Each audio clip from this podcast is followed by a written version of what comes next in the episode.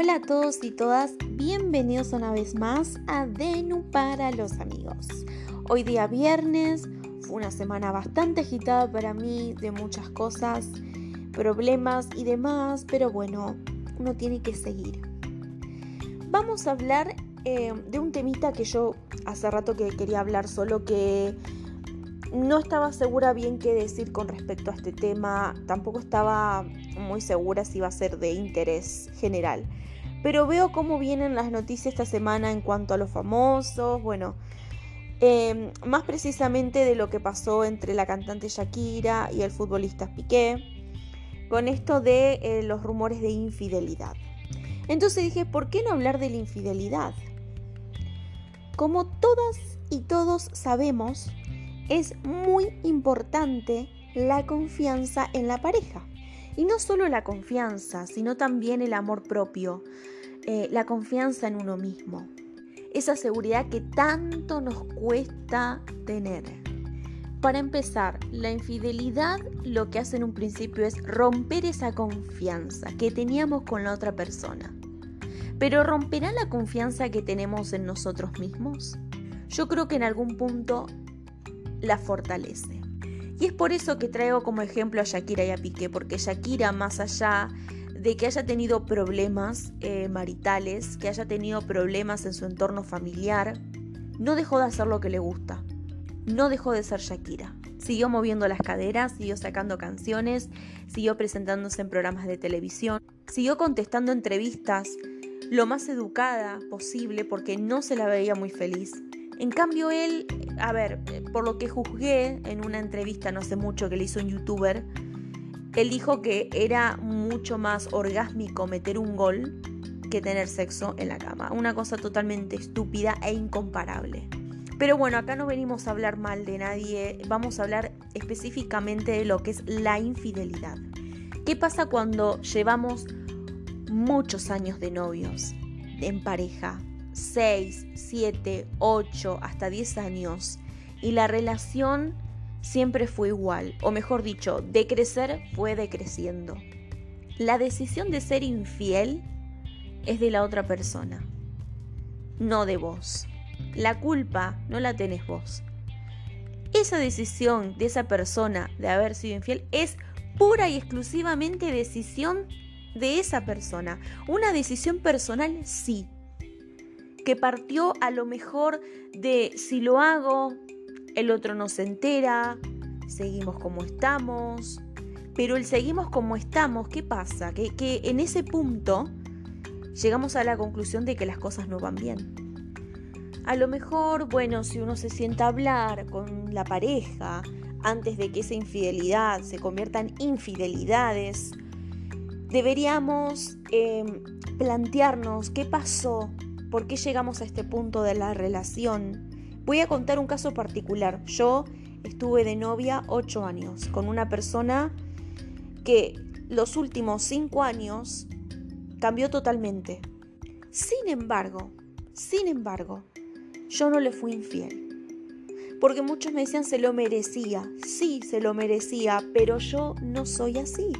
¿Por qué tengo que actuar peor que él? Porque a lo mejor el problema no era que no nos amábamos más. Mejor dicho, no nos queríamos más porque llegar a amarnos, la verdad que fue quedó bastante grande ese concepto entre nosotros. A lo mejor fue la falta de comunicación, la falta de proyectos en común. A lo mejor estábamos en una edad en que los dos éramos muy jóvenes y ambos queríamos cosas totalmente diferentes. La vida nos había puesto en un lugar diferente a cada uno y al no compartir una convivencia, al no compartir sueños y proyectos, esa relación se va disipando, va perdiendo sentido. Ahora, yo jamás me enteré si me fueron infiel o no. A lo mejor sí, a lo mejor sí, pero es problema de la otra persona, no es problema mío, porque yo decidí ser fiel por mí, no por la otra persona. ¿Podemos perdonar una infidelidad? Solamente perdonamos si nosotros nos sentimos capaz de perdonar a esa persona. Si no queremos perdonar, lo mejor es alejarse por completo. No me alejo, pero después no la sigo teniendo en mi WhatsApp, la sigo teniendo en mis redes sociales. No pudimos cortar lazos por, por muchas cosas. Y acá viene el problema de em, por qué volver después de una infidelidad. Porque algunos dicen, ay, fueron muchos años de novios, me parece que tirar tantos años a la basura es... Em, ¿Cómo les puedo explicar? Es... es que no me sale la palabra en este momento, estoy siendo como bastante improvisada todo.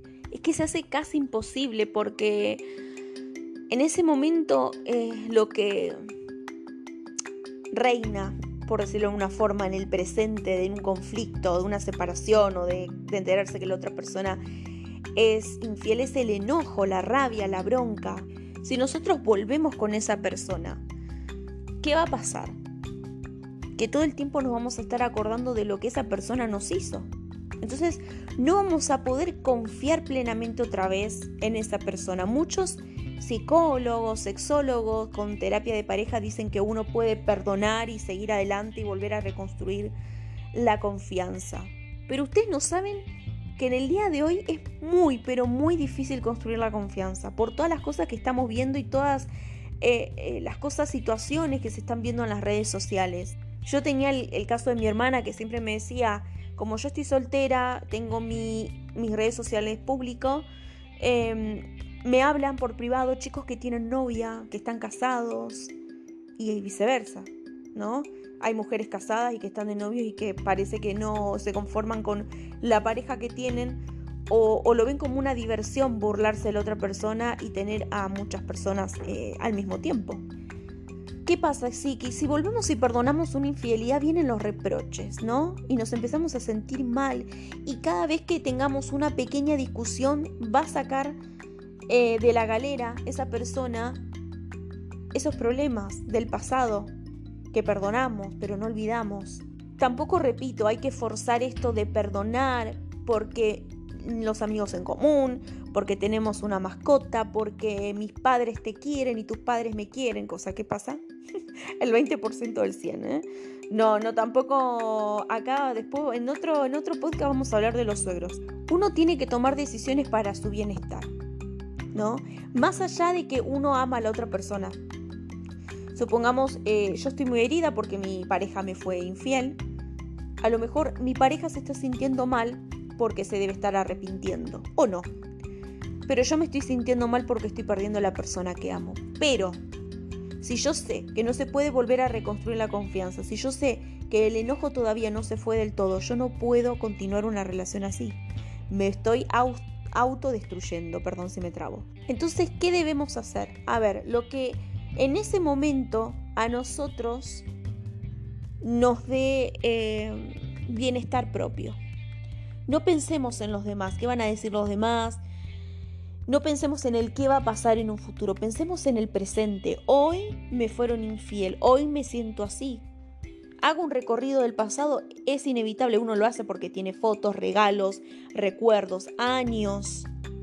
Muy distinto cuando uno arranca una relación de seis meses, un año no duele tanto porque a veces pasar mucho tiempo con una persona te hace vivir experiencias y esas experiencias son muchas veces inolvidables porque fue una etapa hermosa la que pasamos, los viajes que hicimos, eh, las cenas con amigos en común, los cumpleaños, las reuniones familiares, las festividades. Son muchas cosas que, que no logramos entender por qué se llegó a esta instancia. Muchos dicen que el amor no es para toda la vida, otros dicen que siempre lo que empieza color de rosa se va desvaneciendo y se termina convirtiendo en una relación prácticamente horrorosa. Y no es así porque cada persona y cada pareja es diferente. Tampoco debemos especular ¿Qué estará pasando con otra persona? ¿Por qué ya no me hace cariño? ¿Por qué ya no me habla como antes? ¿Por qué ya no es puntual? ¿Por qué ya no me mira? ¿Por qué ya no me dice qué bella que estoy? ¿Por qué ya no me... A ver, em, las personas cambian, eso también es una realidad. Las situaciones cambian, la sociedad cambia, evolucionamos. Acá... Eh, la cuestión es, el punto de la cuestión en sí es que esa persona te engañó en el presente y no importa todo lo que hizo o dejó de hacer. Acá hay que hacer hincapié en que se rompió una relación, se rompió la confianza y cómo seguimos.